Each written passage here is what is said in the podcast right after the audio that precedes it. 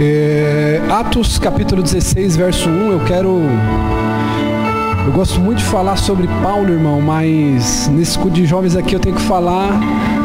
Não tem como eu não falar de o jovem que mais aprendeu com Paulo, amém? Atos 16, 1, quem achou, diga amém. Acho que no telão não vai dar, né? Tá, acho que está travando aí nosso computador, nosso notebook. Se você sentir no coração de fazer uma doação aí de um notebook novo para a igreja, deixa Deus usar a tua vida, tá bom, querido? Principalmente se você estiver vendo porcaria na internet, irmão, é você mesmo que Deus está pedindo esse notebook aí para você doar, amém? Amém, jovem? Atos 16:1 Chegou a Derbe e depois a Listra, onde vivia um discípulo chamado Sua mãe era judia, convertida, e seu pai era grego. Os irmãos de Listra e Icônio davam bom testemunho dele. Paulo, querendo levá-lo na viagem, circuncidou por causa dos judeus que viviam na região, pois todos sabiam que o seu pai era que seu pai era nas cidades por onde passavam, transmitiam as decisões tomadas pelos apóstolos e presbíteros em Jerusalém, para que fossem obedecer. Não, se vocês entenderem isso, versículo 4, irmão, presta atenção, não deixa nada roubar você agora. Nas cidades por onde passavam, transmitiam as decisões tomadas e presbíteros de Jerusalém, para que fossem. Olha o versículo 5 Assim, diga comigo, assim, obedecendo a decisão dos apóstolos e presbíteros, diga alto e forte, assim as igrejas eram fortalecidas na fé e crescia em número cada dia. Porque o segredo, querido, não está na estratégia, ele está na obediência. Amém? Tem gente que diz assim, não, não vou falar, depois eu falo isso aí. Não, depois eu falo. Não, é sério, depois eu falo isso aqui. Então, o problema muitas vezes está o quê? As pessoas darem mais importância para a estratégia do que para a obediência. E nada melhor do que falar sobre isso nessa noite, porque nós estamos falando com jovens, amém? Queridos, uma das coisas que eu sempre, eu sempre fui uma pessoa muito temperamental. Eu quero falar um pouquinho aqui da minha trajetória e eu quero, paralelo a isso, falar sobre a trajetória de Timóteo, tá? Eu trouxe algumas informações aqui para compartilhar com vocês, mas uma das coisas que sempre caminharam comigo e que me deixaram chegar onde eu cheguei foi sempre a obediência. Eu sempre fui uma pessoa que eu tive muito problema, querido, com relacionamento porque eu tenho um temperamento, eu tenho uma maneira de pensar, eu sou uma pessoa que defendo muito minhas ideias, defendo muito aquilo que eu acredito, porém uma das coisas que eu sempre entendi que seria uma premissa na minha vida era a obediência. Então você vê que o, o segredo da igreja primitiva ela estava em obedecer às decisões dos apóstolos e presbíteros. Amém?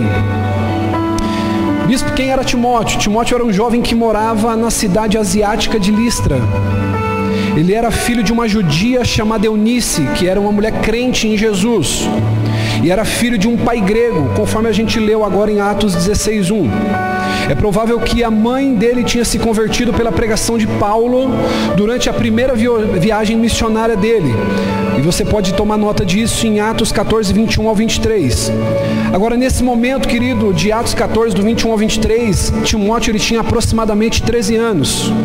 Agora imagina, querido, um adolescente cristão, ele tem que conviver com um pai ímpio, descrente dentro de casa. Tem alguns aqui que sabem muito bem o que, é isso. Tem alguns que sabem o que isso significa. Enquanto a mãe de Timóteo orientava ele para ir para a igreja, o pai queria levar ele para os botecos. Enquanto a mãe queria pôr louvor para o filho ser um menino crente, o pai queria pôr Wesley Safadão. Enquanto a mãe queria levar ele para a igreja, o pai queria levar ele para o futebol. Enquanto a mãe queria levar ele para a oração, o pai queria levar ele para a festa, o pai queria levar ele para os almoços em família. Enquanto a mãe queria ler a Bíblia com Timóteo, o pai queria que ele ouvisse as músicas regionais da época. Timóteo ele começa a seguir Jesus quando ele olha, e eu já expliquei isso aqui para alguns homens já, o fator determinante de alguns homens congregarem em uma igreja. Ele começa a seguir Jesus através das visitas de Paulo. Você vai perceber que todo homem para tomar a decisão de congregar em uma igreja é muito diferente de uma mulher. Sim ou não? Uma mulher quando ela entra numa igreja, Tamires, ela vai observar a cor da parede, ela vai prestar atenção se o painel está combinando as flores, os vasos estão bonitos. A mulher ela vai perceber, Tarcísio, se a salinha das crianças é confortável para os seus filhos, se tem um lanchinho, a mulher ela vai prestar atenção na estética da igreja, na iluminação, ela vai ver se as mulheres que estão no ambiente estão mais bem vestidas do que ela, se o, o, o cacho que ela usa, a moça que está do lado está usando um segredo diferente que o cacho dela. E isso são coisas que são determinantes para uma mulher congregada dentro de uma igreja. Pode parecer que não. Agora, para um homem congregado dentro de uma igreja, nada disso é levado em consideração. A primeira coisa que ele olha é para o pastor da igreja. Porque o homem ele tem aquele senso da masculinidade que precisa ser nutrido dentro dele. Então quando ele olha para o pastor da igreja, para o macho alfa, para o líder alfa, ele olha assim, cara, será que esse cara é digno de ser seguido? Será que esse cara ele tem para derramar sobre minha vida? E isso acontece sobre a vida de Timóteo. Timóteo ele olha para Paulo e é aquela coisa paixão à primeira vista. Por isso que muitas vezes você vai ver pessoa que está um mês na igreja e já chega no bispo assim, fala, bispo, você é meu paizão. Aí tem gente que fala, pô, bispo, o cara tá chegando agora aí, a gente a gente está experimentando um crescimento, a gente vive um pouco isso, né? Das pessoas às vezes ficam um pouco enciumadas. E a nossa família, ela tem que crescer, ela tem que aumentar. Só que a pessoa ela já tem uma identidade, ela já cria uma ligação, principalmente se tratando do homem. Você vai ver que é muito difícil as mulheres da igreja ficar chamando o bispo de mãezinha para cá, mãe para lá, porque a mulher ela não cria esse tipo de vínculo de afeto para o homem já é uma coisa mais fácil, principalmente porque se a gente for pegar para conversar aqui, como eu conheço um pouco da trajetória da maioria dos homens, a relação afetiva ela é um pouco deturpada com os pais. Então isso fere a masculinidade e gera uma orfandade dentro da maioria dos jovens. Então Paulo ele foi esse cara que despertou em Timóteo. Só que Timóteo ele já era um conhecedor das leis, amém? Ele já conhecia um pouquinho das leis. E aí essa introduçãozinha aqui é interessante para que a gente possa refletir um pouco sobre o que eu quero falar. Por que, que ele era conhecedor dessas leis? Porque a sua mãe Eunice já era uma cristã. E ela criou ele dentro do ensinamento do seu povo. Então quando ele decide seguir Paulo na sua viagem a Éfeso, ele também resolve se circuncidar. Por quê? Porque o pai dele era grego. Então eles sabiam que Timóteo não era um, um judeu 100%, se podemos dizer assim. Timóteo não precisava ser circuncidado, isso é uma coisa interessante. Mas como Paulo pregava que a circuncidão não valia de nada, ele não precisava disso, mas por que, que ele se circuncidou? Para testemunho, isso já não era uma coisa importante, porque o seu pai grego estava acostumado com este rito. Agora, a atitude de Timóteo demonstra que o seu verdadeiro desejo era agradar a Deus, ele não precisava ser circuncidado. Mas o desejo dele de agradar a Deus é maior. Então, para que ele não fosse escândalo para os seus amigos ou para as pessoas que ele futuramente pregaria, ele acaba se circuncidando. Eu quero, querido, falar com você aqui em 1 Timóteo, capítulo 6, versículo 3 ao 10, você não precisa abrir. Paulo ele vai dar as primeiras instruções a Timóteo. Isso ainda não é a pregação, é um pouquinho da introdução. Então quando Paulo percebe que Timóteo ele está disposto a segui-lo, quando Paulo percebe que Timóteo está disposto a ingressar no ministério, a ingressar na vida com Deus, a ingressar no chamado que Deus tinha para ele, Paulo dá algumas instruções. Primeiro, Paulo ensina que Timóteo devia se afastar das pessoas que ensinam doutrina segundo a sua vontade ou segundo heresias, pessoas que usam a palavra para benefício próprio. Segundo, Paulo ensina Timóteo a estar contente com aquilo que ele tem, uma coisa difícil para a nossa geração. Eu tô querido com o meu celularzinho Motorola já está indo para o terceiro ano. E às vezes, querido, eu vou sentar na mesa dos cafés com os bispos, com os apóstolos, com os pastores. E aí os caras falam assim, pô meu, mas você é um bispo, como é que você está andando com um Motorola desse de 500 reais, 400 reais? E eu digo assim, mas ele fala. Eu ouço quem me liga e quem eu ligo me ouve. Ele tem WhatsApp. Ah, mas você é um bispo, você está num outro patamar. E eu entendo, querido, que as minhas prioridades são outras. Eu prefiro ter uma boa comida dentro da minha casa, eu prefiro estar com as minhas contas em dia. Isso é uma prioridade minha. Amém? E aí a gente percebe, querido, que Paulo ele vai ensinar a Timóteo a primeira coisa. Por que, que você muitas vezes, como jovem, sofre demais dentro da igreja? Você sofre mais fora da igreja? Você é um abençoado por estar aqui hoje aprendendo isso, porque você não aprendeu a se contentar com o que você tem, a ter um coração grato pelo cuidado de Deus com a tua vida. Talvez você está aqui hoje, você não tem o tênis que você queria, você ainda não tem o carro que você queria, a profissão que você deseja, mas você tem motivos para agradecer a Deus pelo que você já tem, pelo que você é, pelo que você já conquistou. E Paulo vai dizer: olha, antes de você iniciar qualquer coisa, primeiro, se afasta dos que ensinam doutrinas erradas, porque isso, querido, vai determinar todo o seu futuro no Evangelho. O meu maior trabalho, querido, não é com novo convertido, meu, meu, meu maior trabalho não é com ímpio, meu, meu maior trabalho não é católico, espírita, macumbeiro, o meu maior trabalho é com crente já há muito tempo dentro da igreja. Por quê? Porque são pessoas que têm ensinamentos quadrados, pessoas que trazem dentro de si ensinamentos que foram ensinados lá atrás e para você remodelar isso dentro da pessoa é muito difícil. Então Paulo vai dizer, a primeira coisa, você precisa ser uma pessoa ensinada dentro de um caminho correto. Segundo, aprenda a estar grato, tenha um coração grato, aprenda a estar contente e agradecido com aquilo que você tem. Amém, querido? Você precisa aprender a se contentar. Se o Senhor ele suprir a sua veste, se ele te der o que comer se você tem onde repousar em segurança. Parece que isso é uma coisa muito simples.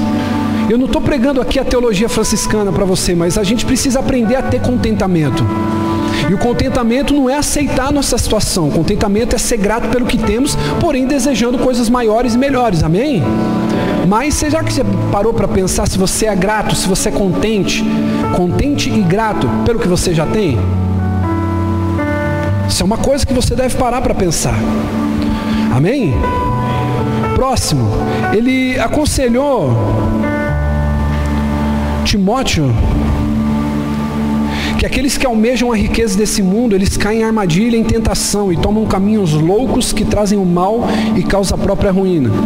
E é o que a gente vê muitas vezes em vários jovens, o, o, o, o projeto desesperado de enriquecer e de viver, querido, tudo que a gente vê aí fora, ostentação, de viver toda aquela coisa. E Paulo ele vai ensinar, querido, que a gente não deve almejar as riquezas desse mundo nosso maior propósito deve ser as coisas lá do alto. Agora, isso não quer dizer que você não deve usar um bom tênis, que você não deve ter boas roupas. Eu não estou dizendo isso, até porque eu gosto disso e prego sobre essa prosperidade. Amém, querido? Mas Paulo vai dizer para Timóteo: Timóteo, você precisa aprender, querido, a se contentar e não desejar de todo o seu coração as riquezas do mundo. E aí, querido, por fim, o quarto conselho desse primeiro aconselhamento que Paulo dá a Timóteo, ele diz assim, ó, que Timóteo ele devia se desviar das pessoas que desviam ele da sua fé em Cristo. Então assim, ó, 80% das suas quedas não é porque você é mau caráter. 80% Everton do nosso desânimo não é porque a gente é indisciplinado, muitas vezes é, mas a grande parte da a maioria não é. Ô bispo, por que, que acontece isso? É porque você se relaciona demais e você tem vínculos profundos afetivos com pessoas que enfraquecem a tua fé. Então eu não estou dizendo que você não deve andar com tais pessoas, não. Eu estou dizendo que você não deve ter vínculos profundos de afeto, ligações emocionais com pessoas que enfraquecem a tua fé. Amém, querido? Então, quando a gente observa esse texto de Atos 16:1, a gente vai perceber algumas características desse jovem Timóteo. Timóteo ele deixou algumas lições preciosas de como um moço, de como um jovem ou uma jovem pode servir a Deus e fazer a diferença nesse mundo. Eu quero dizer para você, queridos, que o que eu estou pregando para você aqui, amados, é uma coisa que eu acredito 101%. Porque se a gente for parar para pôr na balança, Diaconisa Nath, eu sou um pastor muito jovem ainda, eu tenho 34 anos. Eu fundei esse ministério com 30 anos de idade, fui ordenado a pastor com 27 anos de idade. Então a gente percebe, querido, que Deus ele tem uma certa pressa com os jovens. Porque os jovens são essa força motriz de que o mundo precisa, amém, queridos? O tempo vai passando, se você parar para ver, nós que um dia éramos jovens, eu eu vou me incluir nesse sentido, nós vamos envelhecendo e com a velhice nós vamos adquirindo maturidade, pelo menos é o que se espera. E com essa maturidade nós vamos adquirindo sabedoria e com isso nós vamos perdendo a força. Eu me lembro, queridos, que quando tinha os cultos, os trabalhos na igreja, eu já testemunhei sobre isso. Eu pegava meu violão e eu saía entrando dentro dos bares com os meus amigos, eu ia entrando dentro dos fluxos, eu ia nos reggae para poder evangelizar. Hoje, querido, a gente vê uma, uma juventude muitas vezes morna, que se contenta em fazer o quê? Vir para a igreja, se encher e voltar para casa para viver sua vida. E se satisfaz com as comunhões de fim de semana. Mas eu quero dizer uma coisa para você, querido: existe uma multidão muito grande de jovens lá fora que precisam, querido, que se acenda uma luz para eles. Eu quero dizer, você é essa luz. Amém, queridos? Nós precisamos entender a movimentação do corpo de Cristo e cada um na sua função. Hoje vocês olham para o bispo de vocês e, e, e literalmente o, o, meu alcance na, na vida dos jovens hoje ele acaba sendo limitado. Por quê? Porque o pastor de vocês tem discipulado pastores, tem, tem ministrado o coração de líderes, tem treinado líderes. E quando nós entendemos a nossa função dentro do corpo, nós vamos nos movimentando de uma maneira equilibrada e cada um fazendo a sua função. Agora, a verdade, querido, que nós precisamos tratar nessa noite é o seguinte: muitos estão morrendo lá fora, muitos estão indo para o inferno sem Jesus. E a pergunta é: e você, como cristão, o que você tem oferecido a Deus? E você, como um jovem que serve a Deus, você tem se preocupado mais em se arrumar para o fim de semana, mais em galgar posições dentro da igreja, ou seu coração ele tem clamado, ardido e batido, palpitado pelas almas que estão lá fora? Se eu for perguntar para cada um de vocês aqui, você tem no mínimo cinco pessoas próximas a você que você conhece que estão passando por tristeza profunda, estão passando por ansiedade, estão com problema no casamento, tem problema com bebida, tem problema com drogas. E a pergunta é: como está a sua vida a ponto de influenciar essas pessoas. A verdade é, querido, que isso aqui podia estar tá cheio, sim ou não? Coloque escol de graça. Coloca um narguile com essência de morango para essa galera poder dar uma pipada aí. Você ia ver se ainda está lotado de jovens aqui com um pancadão, sim ou não? Ia estar. Tá. Só que, querido, eu vou dizer uma coisa para você, como alguém que curtiu balada por muito tempo, como alguém que curtiu farra por muito tempo. Eu desconheço alguém, querido, que volta pleno para casa depois de um dia de alopração. Você pode sair com uma mulher, com duas mulheres, com três mulheres, com dois homens, três homens. Você pode beber a bebida mais cara da balada. Você pode fazer o que for. Quando você chega em casa, o vazio está lá, ele continua. Irmão, a presença do Espírito Santo foi a coisa mais chapada que eu pude experimentar, irmão. Por quê? Porque é aquela coisa que vem e permanece, ela não vai embora, ela vem e permanece. E fica pairando, fica pairando. E você vai deitar e você fica, ô, oh, labadachuri, calamandarabaxo. E você acorda sentindo a presença de Deus. Não vai embora. Agora o que o mundo oferece, se esvai. Amém, querido? Então o que, que eu quero dizer para você? A primeira lição que Timóteo deixou para a gente é que Timóteo ele foi um jovem atuante no Evangelho desde a juventude. Irmão, eu me lembro quando eu era da igreja católica, com 14 anos, eu, eu, eu me envolvia para trabalhar. E a questão, querido, que eu percebo hoje, uma grande dificuldade da nossa geração de jovens é que a nossa geração ela não quer se envolver no serviço, ela não quer se envolver no trabalho. Muitas pessoas, querido, disseram que o jovem é a igreja do amanhã. Quem já ouviu isso? Muitos pastores dizem assim, ó, nós temos que investir no jovem, porque o jovem é o quê? A igreja do amanhã. Sim ou não, irmão? Só que quando a gente olha para Timóteo, essa ideia cai por terra. Me pergunte por quê, bispo? Porque quando eu olho para Timóteo atuando no Evangelho desde cedo, na pregação, no ensino da palavra, no pastorear, Timóteo ele ensina que o jovem é a igreja do hoje. Então você não é o futuro do Evangelho, você é o presente do Evangelho, você é o Evangelho hoje, irmão. Você é a esperança do Evangelho hoje, você não é a esperança do Evangelho amanhã. Até porque, querido, o que Jesus ele, ele nos orienta é o que? Que a gente esteja vigilante, porque ninguém sabe o dia e a hora. Eu quero dizer algo para você, querido, que eu sinto no meu espírito. Nós estamos perto do fim. Nós estamos perto do fim. A Bíblia diz que por se multiplicar a iniquidade, o amor de muitos esfriaria.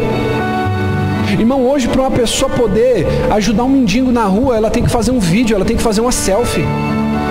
As pessoas não se contentam mais em ser generosas, em dar com a mão esquerda e esconder da direita. A gente vê que tudo hoje é para se promover, é para ter curtida, é para ter like. Sim ou não, irmão?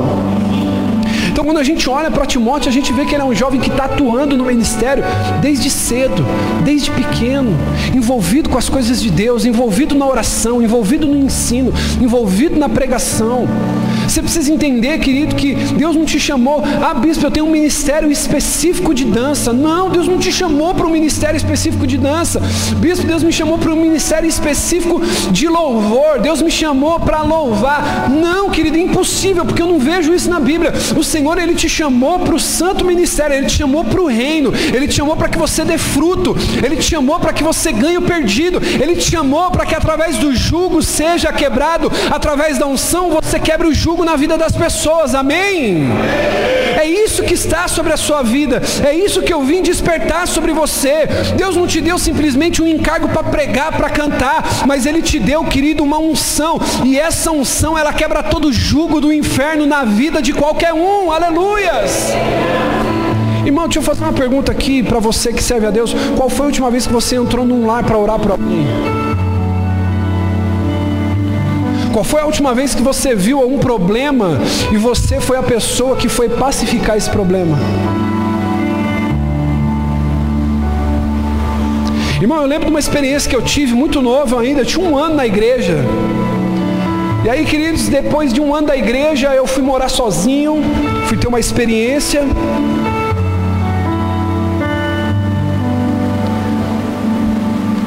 E aí eu lembro que a moça que me alugou a casa, ela morava na frente, eu morava na casa do meio e tinha mais duas casas para trás ainda.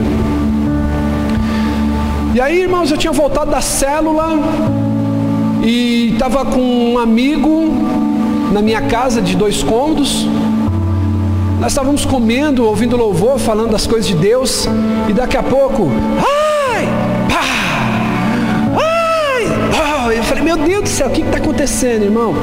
Barulho de móveis quebrando, uma mulher gritando. E daqui a pouco, irmão, sai uma criança no corredor e vem me chamar. Fala, Cleito, Cleito. O que, que foi? Ah, eu não sei, a minha mãe está toda gritando, se esperneando, está quebrando as coisas dentro de casa. E lá vai eu e meu amigo ver o que estava acontecendo na casa dos donos, no, no, dos donos da casa que moravam na, na primeira casa. E aí quando a gente chega, irmão, tá um marido possesso, endemoniado, só que de bravo, de, de raiva, porque a mulher tinha manifestado um demônio e ela estava quebrando todos os móveis dentro da casa. E eu tinha mais ou menos um ano, querido. Eu tinha passado no encontro recentemente. Então eu estava tudo ali, irmão. Qualquer coisa que vinha na minha frente era oração em línguas, irmão. Eu achava que isso aí era a metralhadora de Cristo. E aí eu já cheguei orando no Espírito, irmão, igual Paulo fala em Efésios 6,10, me revestindo da armadura de Deus, irmão. E o legal é que quando a gente é novo, quando a gente é novo, quando a gente é recém-convertido, quando a gente é jovem, quando a gente tem essa chama acesa, a gente vai vendo isso como uma aventura. E eu lembro que eu entrei dentro daquela casa, eu já fui dando ordem aos demônios daquele lugar, e eu falando assim, todo principado está repreendido no Espírito, repreendendo aquilo. Quando eu chego, a mulher começa a se acalmar, e aí o marido dela endemoniado assim, falando, cadê esse demônio? Cadê esse esse demônio que eu vou, eu vou dar um pau nele agora. Eu pensando assim, meu Deus, mas esse povo aqui não está entendendo nada. Aí eu falei, não, calma, querido, o que, que foi? Falei, não, porque ela está assim agora. O pastor falou que ela está endemoniada e ela fica assim. E é um dia que ela quebra, é outro que não sei o que. Eu quero saber onde está esse demônio. Fala para ele manifestar aí, que eu vou dar um pau nele. Eu falei, não, querido, não é assim. Nós vamos orar. Em nome de Jesus, todo mal vai sair da vida dessa mulher. E aí, irmãos, na inocência, menos de um ano, eu falei para a moça assim, eu falei, moça, fica sentada. E aí ela ficou sentada e vai eu e meu amigo orar. E aí, irmão, nós na inocência começamos a orar assim, ó. Nós fechamos o olho. A mulher estava toda endemoniada, irmão. Daqui a pouco aquela mulher pegou no meu pescoço, começou a me enforcar. O meu amigo que estava de olho fechado, quando abriu e viu a cena, ele deu dois passos para trás e ficou lá repreendendo, orando em línguas. E a gente naquela experiência, irmão, aquela mulher me pegando, aí o marido foi pegar ela, tentou agarrar a mulher, não conseguiu, de tão forte que ela estava, ela me segurando. Eu comecei ali no espírito, clamar o sangue de Jesus, irmão, e me, deu, me veio uma autoridade que eu não sei da onde. Eu coloquei a mão na cabeça daquela mulher, e eu falei assim, ó, todo espírito contrário está repreendido no nome de Jesus. Comecei a fazer um enfrentamento contra o inferno, e aquela mulher ela começou a manifestar e ela começou a vomitar. Foi a primeira experiência espiritual que eu tive. Aquela mulher, eu não sei se você já teve a oportunidade de ver petróleo, ou óleo queimado, óleo de mamona, você que já viu e lava rápido para carro, ela começou a gorfar, ela começou a pôr para fora, não vomitar, mas ela colocava assim uma gosma preta para fora, irmão. Foi algo muito sobrenatural. Ninguém me contou, eu não li num livro de teologia, eu não li no livro da biografia de algum avivalista. Foi a primeira experiência de um jovem com um ano de convertido, mas que tinha amor de fazer as coisas de Deus, que tinha amor pela palavra, que tinha amor por almas. E eu comecei a ver ali, irmão, quando eu percebi a mulher, ela estava liberta. Eu quero dizer uma coisa para você, querido. Qual tem sido suas experiências?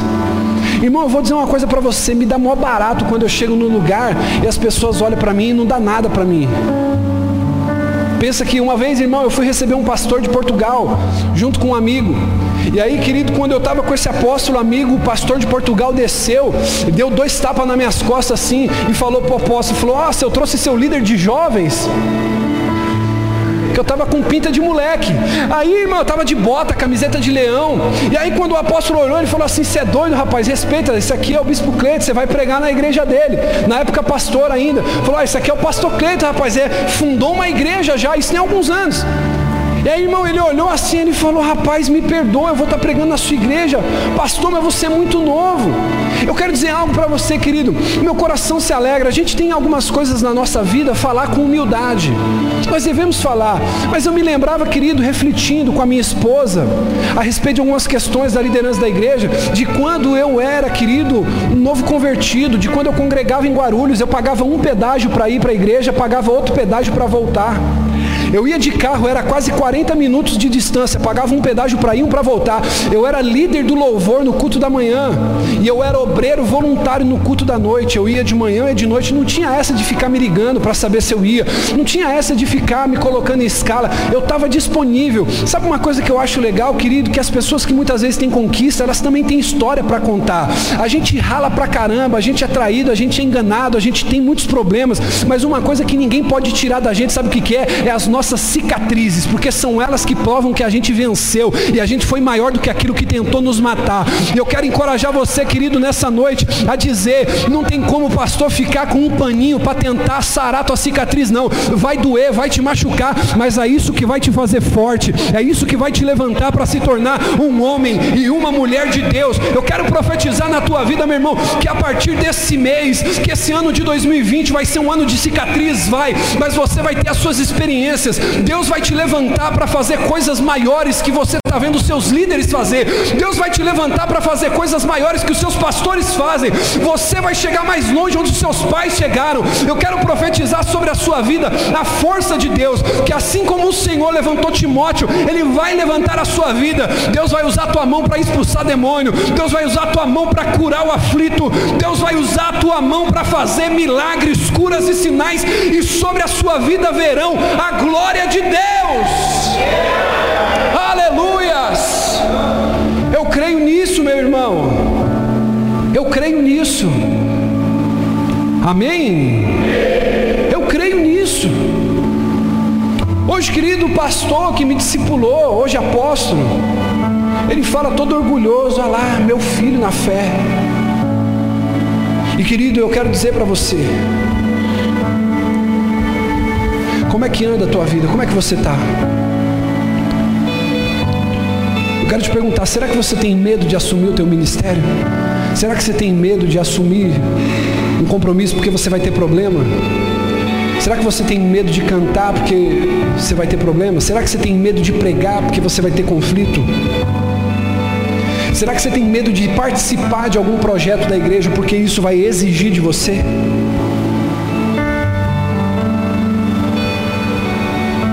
Segunda coisa que Timóteo nos ensina: Timóteo tinha uma ótima reputação que atravessava as fronteiras da sua cidade. Se você vê no versículo 2, você vai ver que ele era reconhecido na sua cidade em Listra e também em Cônio. É uma coisa muito gostosa de ver, querido, que existem pessoas que, mesmo jovens, são capazes de passar uma boa impressão. Se tem uma coisa, querido, que alega o meu coração, é que uma pessoa, mesmo sendo jovem, ela tem a capacidade de passar uma boa impressão, de respeito, de integridade. Pessoas conseguem isso. Timóteo ele tinha uma boa reputação. Eu quero dizer uma coisa para você. Se você não tiver caráter, querido, você nunca vai conseguir sustentar suas conquistas. Por quê? Porque o teu talento ele pode te fazer chegar até o topo, mas é o teu caráter que vai fazer você permanecer lá. Quantos jovens que eu conheço, querido, que começaram antes de mim, que começaram antes de várias pessoas, pessoas que chegaram ao sucesso, tiveram os likes que desejavam, tiveram as visualizações, tiveram a projeção, tiveram o respeito que eles imaginavam ter. Só que, querido, por falta de caráter, por falta de integridade, não conseguiram permanecer onde Deus as colocou. Isso é uma coisa para a gente se preocupar. Sabe o que eu acho interessante, querido? No caso de Timóteo, como a gente conversava aí do, no café que a gente tomava, no caso de Timóteo é uma coisa interessante, o testemunho dele falava alto. Quero dizer uma coisa para você, preste atenção nisso. Tenta imaginar agora o pregador que você mais gosta. Ah, o bispo, amém. Ah, pastor fulano, pastor Beltrano. Se o discurso dele não é sustentado pelo testemunho, não adianta nada.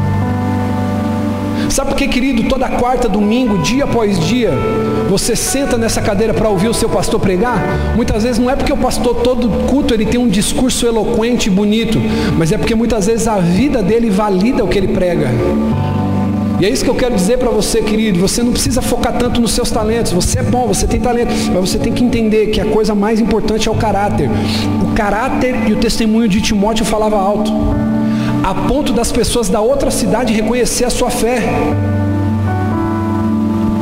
Quem aqui já ouviu falar do jogador de futebol Kaká? Posso falar para você, querido? Kaká foi considerado uma das 100 personalidades mais influentes. E ele, com todos os holofotes ligados nele, querido, você vê que ele tinha um testemunho intacto. Então, querido, o que, que fazia as pessoas darem crédito ao que o Cacá falava? A fama dele ou o testemunho dele? Porque quantas pessoas que você conhece que tem fama, tem reputação, a pessoa é bem relacionada, mas não convence, porque você fala, meu, cara. Agora, por que, que ele tinha esse reconhecimento, irmão? Porque mesmo ele sendo uma celebridade, Kaká ele tinha uma vida exemplar. Ele era um bom exemplo. Isso aqui agora vai pegar você um pouquinho, mas deixa, deixa, deixa Jesus te machucar um pouquinho por dentro aí. Kaká era uma celebridade, sim ou não? Mas Kaká ele era um exemplo na vida profissional.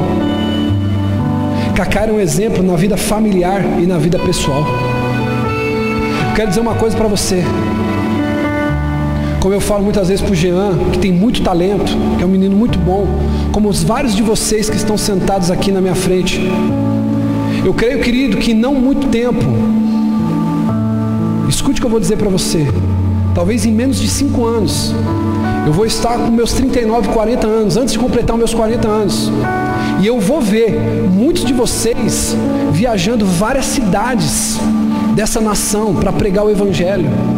Eu vou ver muitos de vocês, queridos, sendo usados por Deus em vários lugares desse estado. Mas eu quero dizer uma coisa para você, querido. Antes disso acontecer, o meu maior desafio é trabalhar o seu caráter.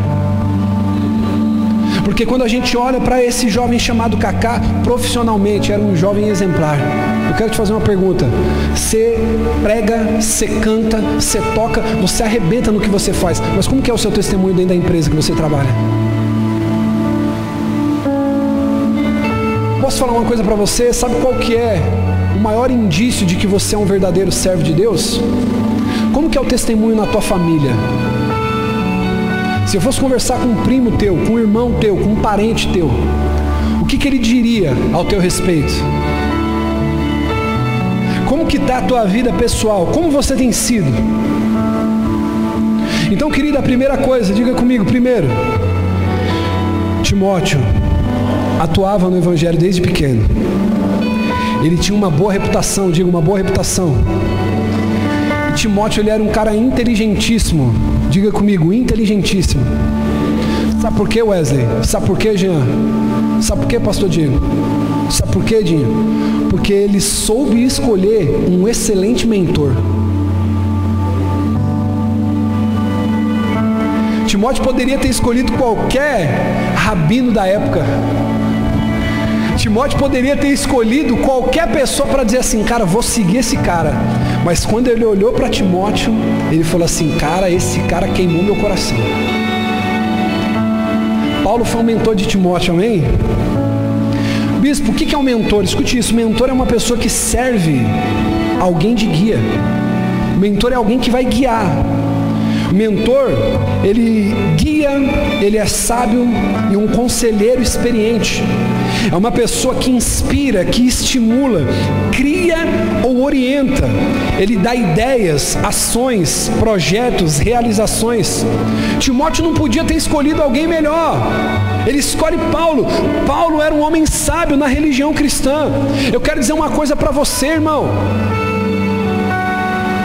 Eu digo isso, sentei esses dias com Wesley, sentei esses dias com Eduardo, sentei esses dias para almoçar com André. Quero ter um tempo com, com os meninos também que estão chegando. Não adianta. Eu não posso falar para você de uma outra coisa a não ser aquilo que eu vivi. E por isso eu sempre vou bater na tecla do que?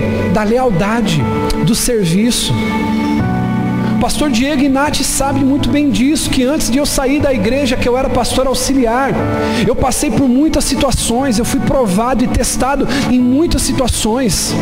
Irmãos, eu tive todos os motivos plausíveis desse mundo para poder desistir do meu ministério.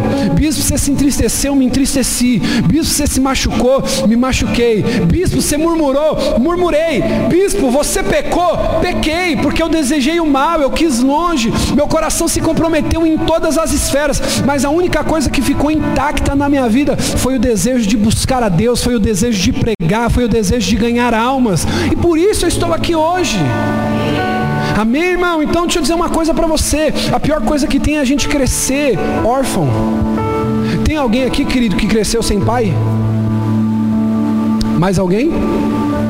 Irmão, eu lembro que meu pai ele foi embora quando eu tinha 12 anos de idade. E quando meu pai se foi, querido, a minha preocupação com 12 anos de idade era saber se a gente ia conseguir pagar a conta de água, de luz e aluguel. Aí eu pergunto para você, como que fica isso na cabeça de uma criança de 12 anos? Isso é preocupação de uma criança de 12 anos, irmãos? Não é. Paulo era um homem sábio, mas principalmente Paulo era um apóstolo de Cristo. Paulo conduziu Timóteo a fazer uma grande obra, sendo reconhecido nos dias de hoje como um evangelista, um mestre e um pastor, uma referência para a liderança atual. Precisava de um pouquinho mais de voz aqui no retorno, pode ser? Olha só, querido, a importância de um mentor. Paulo vai conduzir Timóteo a fazer uma grande obra. Agora, se você parar para pensar, como que você chegou, filho, na igreja? Como que muitos de vocês chegaram? Talvez alguns de vocês ainda são novos, são recentes.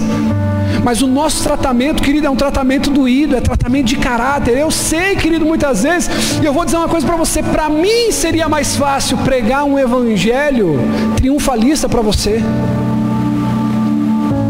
Seria muito mais fácil, Fabíola, pregar, Wesley, um evangelho triunfalista.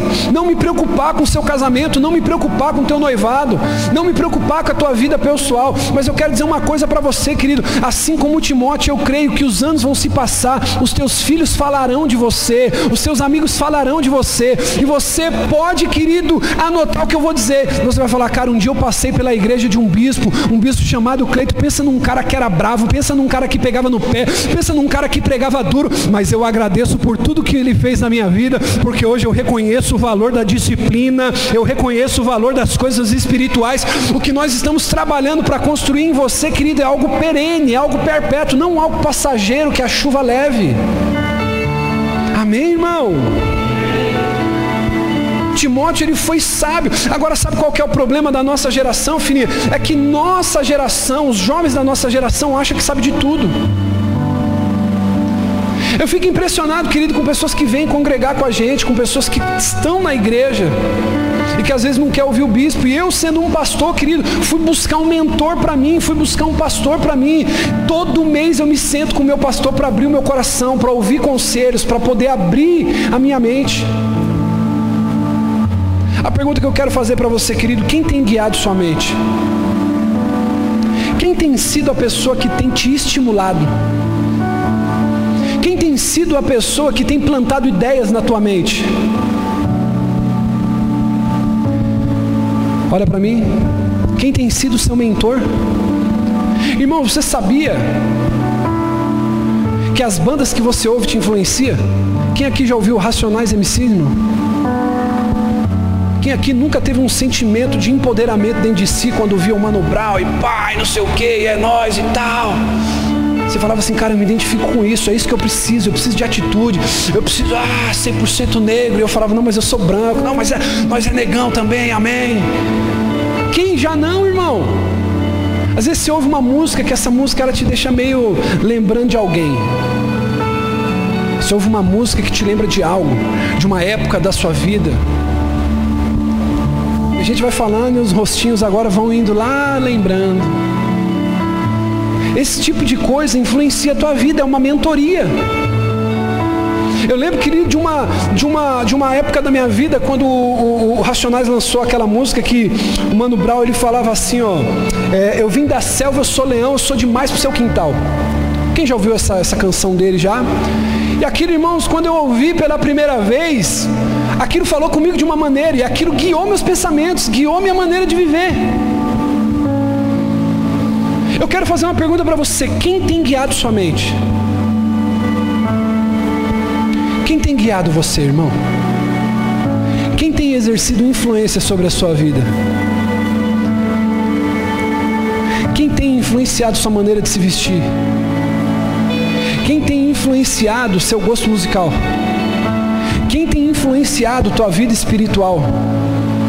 Quem tem influenciado a maneira como você cria os teus filhos? Quem tem influenciado você? Tem muita gente que é guiado, sabe pelo quê? Pelos descrentes. Hoje, querido, Racionais MCs já não é mais uma bússola para mim, amém? Eu encontrei a Cristo, irmão. Eu tenho hoje homens que são modelos para minha vida. Deixa eu te fazer uma pergunta. Quem são os homens que são modelo para sua vida hoje? Quem é a mulher que é um modelo para você, minha irmã? Anitta? Quem é as mulheres que é modelo para você? Quem são os homens que são modelo para você? Tem muita pessoa, querido, que é guiada hoje, sabe pelo quê? Muitos jovens é guiado pelos amigos descrentes. Por quê? Porque eles caem naquela da pressão da galera. Eu lembro que eu comecei a fumar maconha por causa dessa pressão da galera. Acho que a maioria não vai conhecer, só quem tem acima de 30 aqui, uma banda de reggae chamada Tribo de Já. Eu lembro que eu fui num show da Tribo de Já aqui no, no, na Nitroquímica. Muitos anos atrás, muitos anos, eu estava com uma galera. Eu só fumava um cigarrinho, um malboro. E aí os caras colou lá e falou, não, Cleitão, essa aqui que é a vibe, mano. Aí os caras começaram a bolar um baseado e pai tomava aquele martini com menta, que eu não lembro o nome como que era desse negócio aí, mas era uma bebida bem doce. E aí, irmão, a gente tomando ali, eu já estava meio chapado já. E aí o regão comendo frouxo lá e tal, e daqui a pouco todo mundo fumando maconha, irmão. Eu estava com mais ou menos uns 10 amigos. E aí, irmão, só tinha um lá que nunca tinha fumado. E aí eu fui naquela. E aí depois daquele dia, irmão, nunca mais eu fui mesmo comecei a me afundar cada vez mais. Eu quero perguntar uma coisa para você: quem tem influenciado a tua vida? Será que quando você está lá no meio da galera da tua empresa, da tua firma, você tem caído na pressão da galera?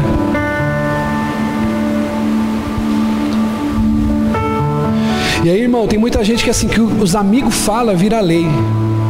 Eu lembro quando eu comecei a trabalhar no meu primeiro emprego registrado numa loja de surf chamada Central Surf.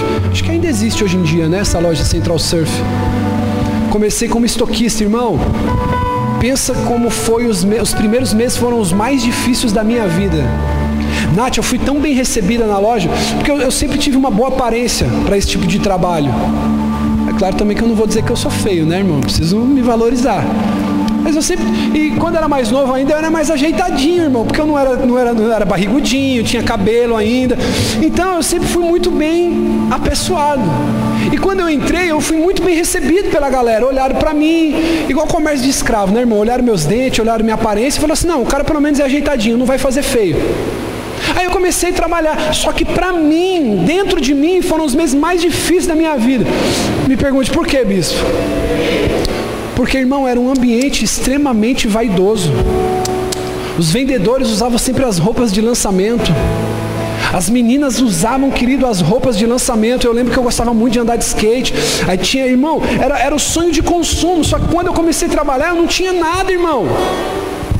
E aquilo ficava me machucando demais. E aí eu me lembro que os primeiros meses eu não tinha salário. Mas eu andava com aquelas camisetas da Kicks de 180 reais, irmão, aquela coisa mais linda. Eu me senti o cara. Hoje, irmão, eu quero dizer uma coisa para você. Se eu estiver usando uma camiseta lá do Braz de 10 reais, ou eu estiver usando uma camiseta de marca de 180, eu me sinto a mesma pessoa. Porque as minhas influências mudaram. Aquilo que me influencia não dita o meu valor pela marca que eu uso, mas é pela pessoa que eu sou, pela unção que eu carrego. Amém, irmão? Então, querido, quando as pessoas vão falando, se torna lei. Eu lembro quando lançou um tênis. E o tênis era o tênis top de linha. E aí, irmão, praticamente todos os vendedores da loja compraram aquele tênis. E quem trabalha em loja aqui sabe o que eu estou falando. E aí, irmão, eu falei assim, meu, ou eu guardo essa grana para poder comer o resto do mês, ou eu compro esse tênis. E eu louvo a Deus porque eu aprendi muito com a minha mãe, irmão. Foi um mês onde eu mais passei privação de comida, porque eu comprei o tênis. Ela falou assim: agora você vai comer o cadarço primeiro, depois você vai cortando a sola e vai comendo um pedacinho de cada vez. E às vezes a gente é influenciado, sim ou não, irmão? O que os amigos falam para a gente vira lei. Não adianta o pai orientar, não adianta o pastor orientar, não adianta a mãe orientar. Não adianta. Porque o jovem que vive longe de Deus, ele não ouve mais ninguém. Ele só ouve a voz que ele quer ouvir. E se o jovem arrumar uma namorada, então, irmão?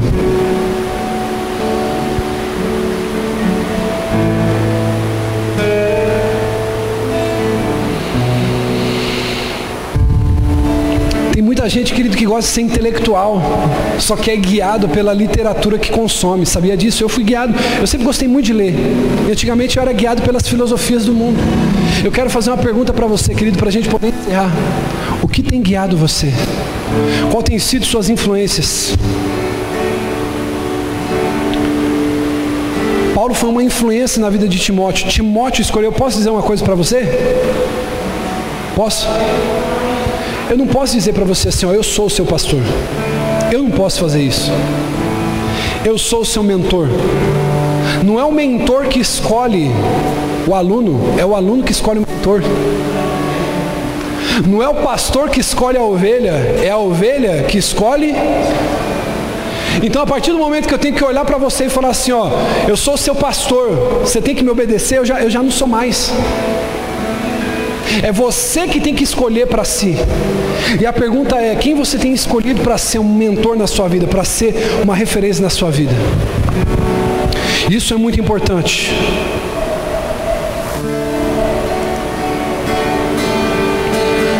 Para a gente encerrar. Paulo ele vai fazer um pedido a Timóteo.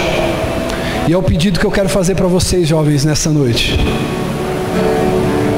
Abre para mim, por favor, filho, 1 Timóteo 4,12.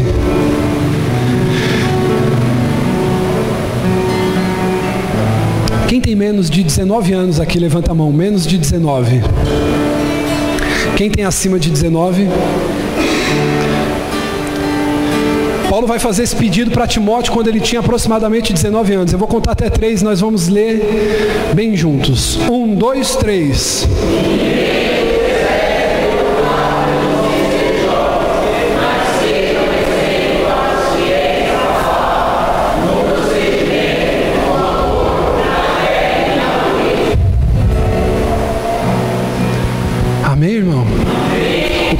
Ele pede que ele seja uma pessoa que viva de maneira irrepreensível.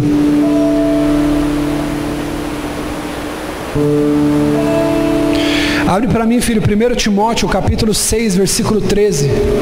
Sabe o que, que Paulo está querendo falar para Timóteo? Ele está mencionando para Timóteo o exemplo de Jesus diante de Pôncio Pilatos. Olha só, Paulo ensina a sermos como Jesus quando ele esteve diante de Pilatos, que não teve nada para ser acusado, viver de modo que ninguém possa nos acusar de nada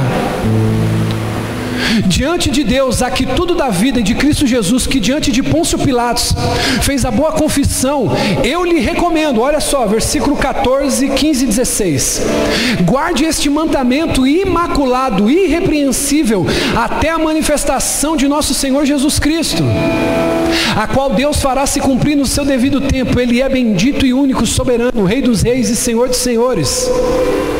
O único que é imortal e habita em luz inacessível, a quem ninguém viu nem pode ver, a Ele sejam honra, poder para sempre.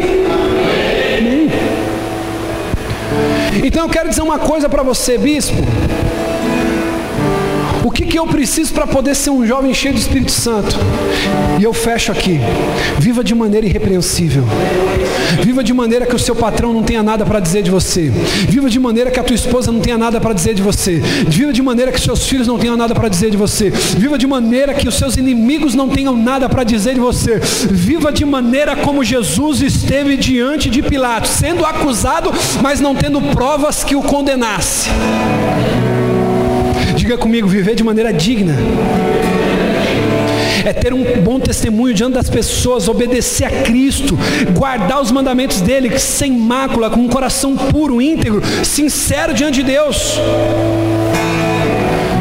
Não tem coisa mais preciosa do que quando as pessoas olham ao nosso redor e veem em nós o caráter de Cristo, ser sal da terra, ser luz do mundo. Timóteo, sabe o que, que ele fez? Ele imitou o modo de vida de Paulo. Ele imitou. Ele escolheu alguém que agradava a Deus e ele seguiu os passos desse homem. Ele tirou tudo para si do que havia de bom na figura de Paulo.